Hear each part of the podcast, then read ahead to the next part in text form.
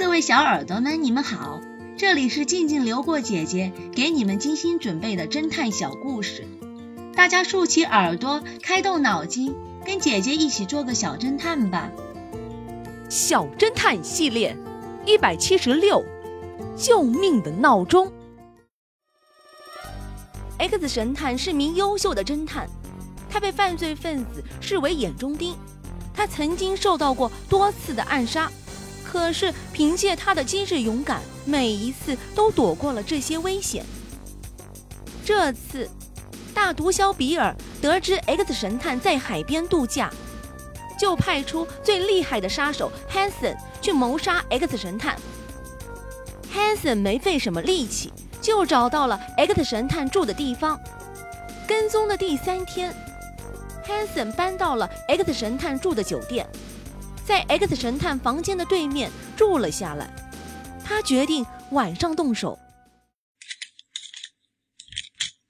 Hanson 在自己的手枪上装好了消声器，在傍晚的时候，他用万能钥匙打开 X 神探的房门，溜进了房间。他看了看表，离 X 神探回来大概还有一个小时的时间。他便打开床头灯，翻查房间里的物品，查了一会儿，没发现什么有价值的东西，他就把灯关了，静静的等着 X 神探回来。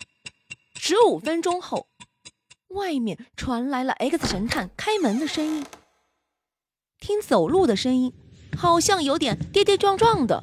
X 神探大概喝了不少酒，他走进走廊的时候。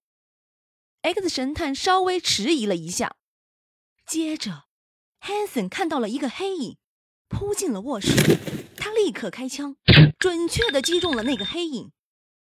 正当 Hanson 以为大功告成的时候，忽然他又听到了一声枪响，然后一阵剧痛让他倒在了地上。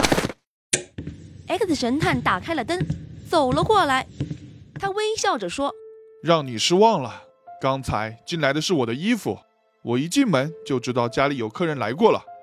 Hanson 痛苦地低下头，他大声地问道：“为什么？为什么你知道有人来过？”X 神探拿起床头的闹钟，晃了晃，说：“你非常的不走运。如果你没有开灯的话，那么倒下的人就是我了。”聪明的小侦探们，你们能推断出原因吗？下集告诉你们答案哦。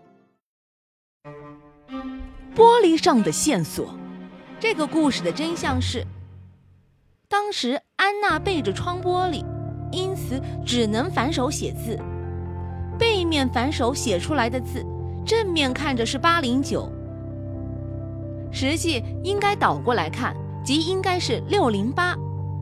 用六零八与安娜留在纸上的名字对应，得知凶手是 Alice。